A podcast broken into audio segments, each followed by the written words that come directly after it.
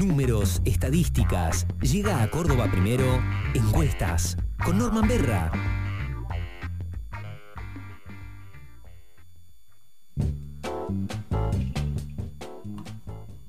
Vos sabés que eh, en, un acto de, la obra de teatro El Candidato, sí. este, el candidato le dice al asistente, quiero datos, datos, datos, no me traigas argumentos, no me traigas este, comentarios, no me traigas análisis, quiero datos, datos, datos. Es lo mismo que le hacemos eh, ya con, con, la ñata contra el vidrio eh, a nuestro Norman Berra, porque mañana son las elecciones. Norman, buen día, ¿cómo va? Buen día, Jorge, Andy, equipo, ¿cómo están? Bien, muy bien. ¿Tenemos datos? no se puede, ¿no? y no se puede, pero podemos hablar de los 40 años de democracia. Que Efectivamente. Che, pero realmente, ¿no? Eh, eh, parece mentira, va, esto corre por mi cuenta, de que eh, a 40 años de la democracia, después de todo lo que ha sucedido en la Argentina, lleguemos a unas elecciones donde no llegamos de la mejor manera, ni desde el punto de vista económico, menos del punto de vista social y menos del punto de vista político, ¿no? Sí, sí, de hecho hubo, suspensión de cierre, ¿no? Por eh, dos eh, muertes de distinto tono, uno un crimen y lo otro, bueno, una especie de, ¿cómo decirle?, exceso en el uso de las fuerzas de seguridad de uno ya no sabe qué Sin duda, sin duda, pero es eso. Uno en la ANU y otro en Cava, ¿no? Ajá. Y eso hizo, y eso hizo que este, eh, todos los sectores políticos debieron levantar eh, los actos de cierre y, bueno, y esa sensación que queda de que, bueno, no había sido una campaña, eh, la campaña de Juntos por el Cambio que se dieron como en la guerra desde el inicio hasta el final y, este, y la campaña del oficialismo con un ministro de Economía que este, eh, tiene que jugar a, tres bandas, negociar con el fondo, ver la cuestión de la inflación, hacer campaña, mi Dios, y un Milei que, este, que, hace todo para que aquella sensación de, el cisne negro no termine convirtiéndose en un patito feo y eh, Schiaretti desde Córdoba y la izquierda también tratando de eh, estar en la jugada, ¿no? Sí, sí, es una elección también atípica por la cantidad de oferta electoral que hay. Desde que existen las pasos no ha habido semejante cantidad de listas. Tenemos 27 fórmulas presidenciales, realmente no se puede creer la cantidad. Es cierto que... 27. mucho menos que eso, ¿no? Sí, pero 27, mira vos que yo eh, este, me creo informado y no, nunca creí que fueran tantas. Sí, sí, es una barbaridad. Tenemos a nivel país 3.782 precandidatos a diputados nacionales. Pues bueno, claro, cada provincia tiene lo suyo y cada lista que se presenta lleva los suyos y 386 eh, senadores nacionales, porque hay varias provincias que no votan senadores nacionales, entre Córdoba, que da voto ese cargo en 2021, ¿no? Pero como vienen presentaste vos, me parece que uno de los datos de esta elección es eh, la, desmesurada oferta electoral, para usar un término del marketing, contra una demanda electoral que te baja, hay un montón de productos en góndola, pero nadie los quiere comprar, ¿viste? Eh, la gente tiene muy pocas ganas de ir a votar, cuando vos repasas los registros de participación en los últimos comicios, que algunos fueron primarias y en los otros eligió gobernador, o sea, fueron dos comicios importantes. Tuviste un presentismo por debajo del 70% en Salta, Chaco, Mendoza, Santa Fe, San Juan, Río Negro, Córdoba y Chubut, ¿no? Hay tres acciones, Neuquén que fue a votar el 76%, Formosa fue a votar el 75% casi y Tucumán fue a votar casi el 84%, fue la elección récord de este año, ¿no? Pero bueno, eh, si buscas los antecedentes, hace cuatro años tuvimos un paso donde fue el 76,4% votar el resultado fue muy favorable al frente de todos ahí, sacó una diferencia muy fuerte frente a todos, más de 15 puntos sobre el Junta Cambio. Y hace dos años pasó lo contrario, fue menos gente, se quedaron muchos que habían votado al frente de todos en 2019, fue el 67% y eso benefició a Juntos por el Cambio, lo que sacó al frente de todo una distancia de 6, 7 puntos, que después se chicó en la general, pero bueno, no, no se torció la... La tendencia, ¿no? Exacto. que eh, tenemos para compartir, bueno, ah, tenemos dos encuestas, una que se hace todos los años, que es Latino Barómetro, que es interesante porque te permite comparar Argentina con otros países de la región. Y Pulsar UBA, que ha hecho una serie de mediciones para medir creencias, entre ellas creencias políticas y sobre el sistema. ¿Qué dato interesante da eh, Pulsar UBA sobre esto último? Como dijimos, bueno, eh, vos fíjate que el 55% de los electores, según este estudio, cree que el voto debe ser obligatorio, tal como la ley lo establece, pero el 44 ya se inclina por un voto voluntario. O sea, como fíjate lo fuerte ya que la idea de voluntariedad en la práctica, obligatoriedad en la teoría, pero no, pero no de aplicación rigurosa, ¿no? Eh, y, y mira vos, ¿no? Argentina debe ser uno de los países, si no, si no, no me equivoco, eh, con el voto obligatorio. Y sin embargo, cada vez eh, es menos la gente que concurre. Así es. ¿Cómo son los matices? Cuando vos mirás eso entre los votantes juntos por el cambio, el 53 dice obligatorio, el 46 voluntario. Así que ahí también es fuerte entre los votantes opositores. En el frente de todos todavía tenés una mayoría de votantes que se inclinan por el voto obligatorio. Digo frente de todos porque esta encuesta cerró cuando todavía el sello no había cambiado, hoy día por la Patria, el 40% cree en el voto voluntario, o sea que ahí también es fuerte, pero un poco menos, acá la proporción es 6-4, y en la libertad de avance se invierte, el 42 se inclina por el voto obligatorio y el 58 por voluntario, o sea que al revés tenemos un 40-60, o sea que claramente los votantes del sello más nuevo, la idea de eh, voto voluntario eh, se hace más, más intensa. Otro dato interesante es el nivel de interés en la política, nos puede ayudar a entender un poco por qué esta especie de apatía electoral que nos envuelve, que no es solamente una cuestión de poca participación, digamos, poca participación es un síntoma de algo más profundo. ¿no? Acá la pregunta que hicieron es, ¿usted está muy, bastante poco o nada interesado en la política? El 13% dijo muy interesado, el 27% dijo bastante, voy a tener una suma de un 40%, pero tener un 34 más un 25 que un poco o nada interesa, o sea que ahí tenés un 60, digamos, casi. Te está dando una proporción más grande de poco y nada de interés, ¿no? No es lo mismo el poco que el nada de interés, pero bueno, en general si agrupamos así tenemos 4 de cada 10 interesados y 6 poco o nada interesados. Después le preguntan, ¿en el último año realizó usted alguna de estas acciones? Seguir un candidato partido en redes, el 17 dijo que sí. Compartir un posteo de un candidato partido en redes sociales, el 10 dijo que sí. Firmar un reclamo solicitud social en online o en papel, el 7 dijo que sí. Y asistir a una marcha manifestación, el 7 te dijo que sí. O sea que vos ahí tenés una proporción de 44 más o menos que hicieron algún tipo de de actividad proselitista, claro, claro. Y, pero tenés un 66 que no hizo nada, digamos, o que no, mejor dicho, en esto de ellos, la respuesta acá literaria no saben contestar, probablemente ahí esa respuesta ha sido una forma elegante de decir que no hicieron nada, ¿no? Ajá.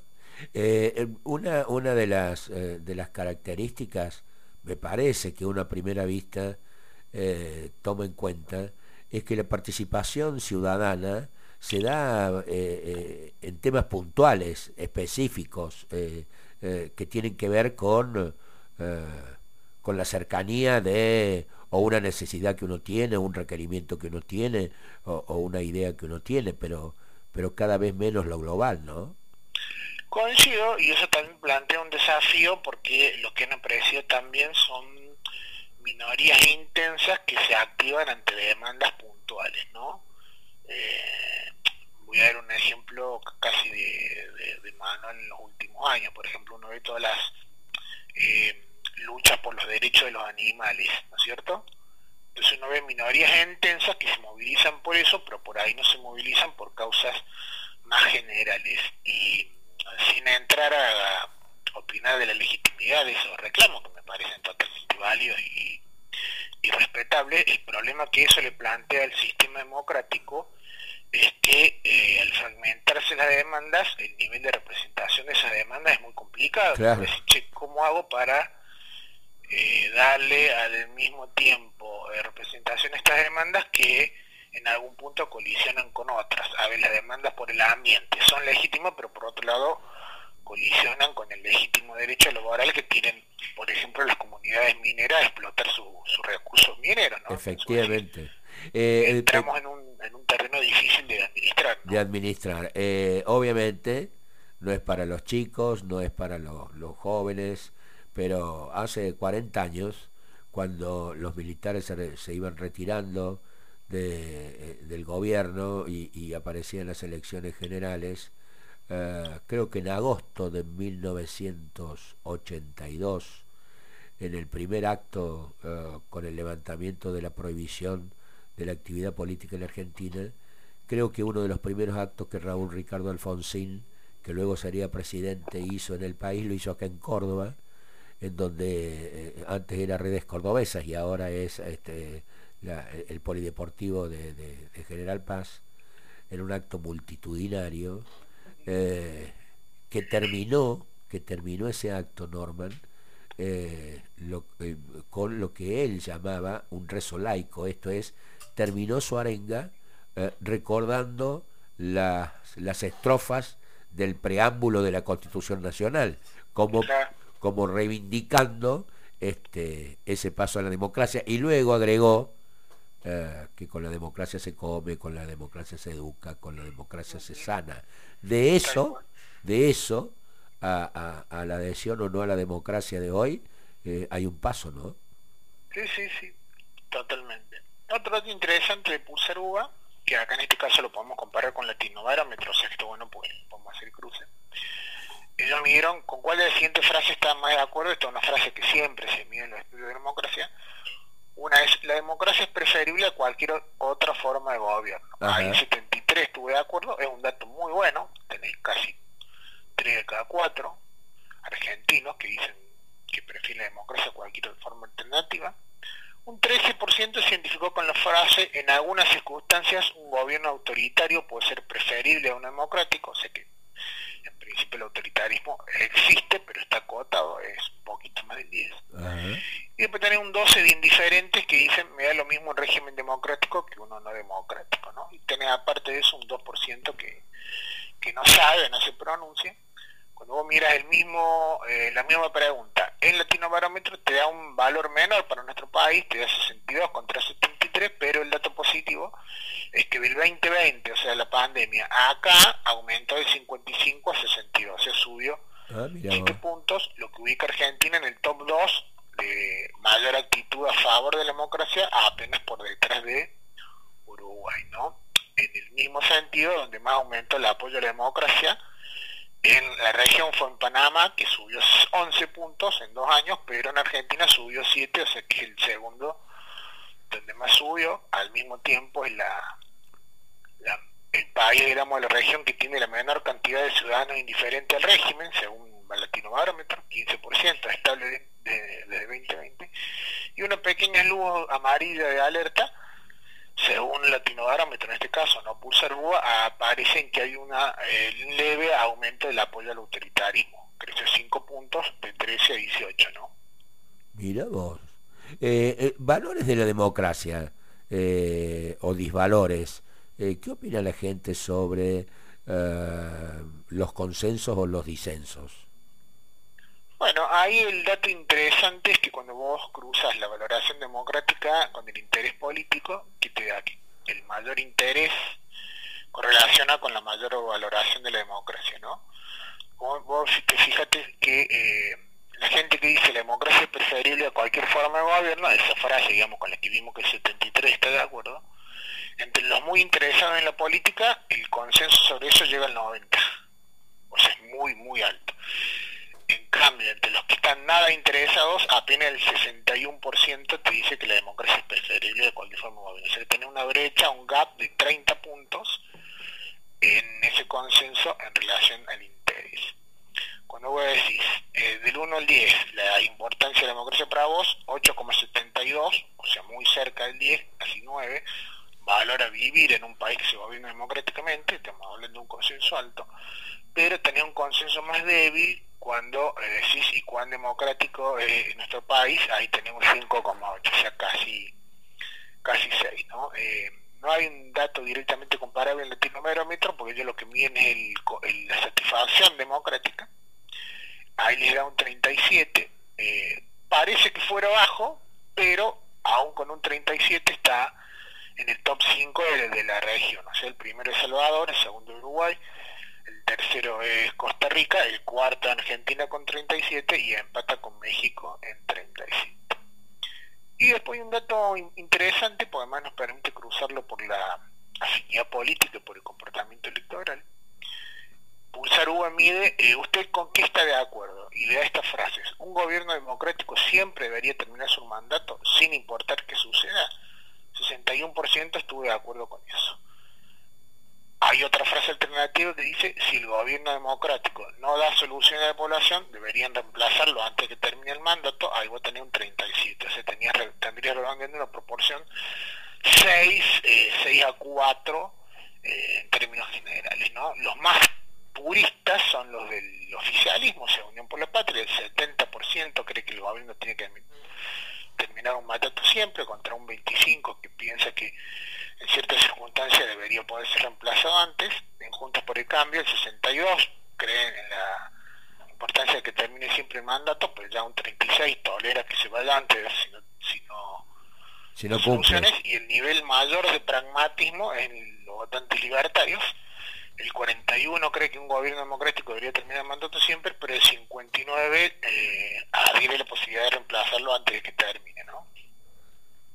Eh, en un panorama general, eh, ¿cuál, de, cuál, ¿cuál serían los cuatro o cinco puntos que rescatarías? Bueno, yo diría, a ver, en conclusión, la salud de la democracia a 40 años, ¿no? Porque estamos por elegir los candidatos que van a ir al general, que va eventualmente decidir el presidente en primera o en segunda vuelta.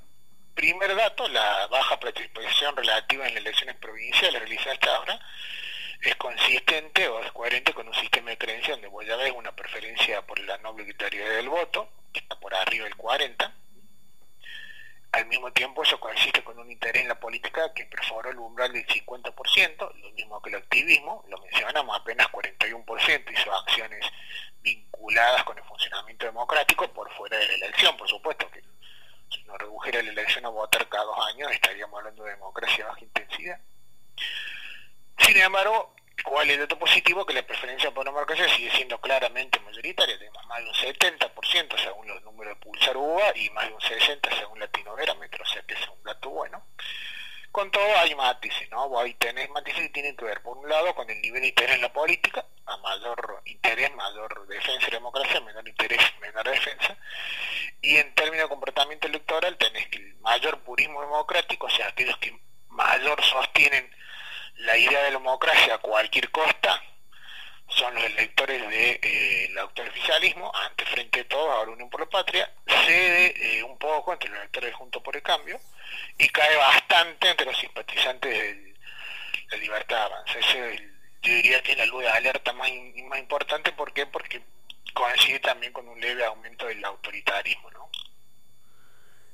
Absolutamente claro, me imagino que mañana tendrás mucho trabajo y, desde, dentro de un rato nomás esté preparando y planificando todo el trabajo de mañana, eh, que salga bien y como siempre, muchas gracias por compartir con nosotros eh, datos, datos, datos. ¿ah?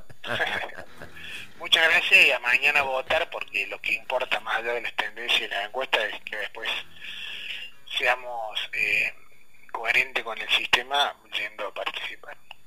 Gracias Norman, chao. Muchas gracias.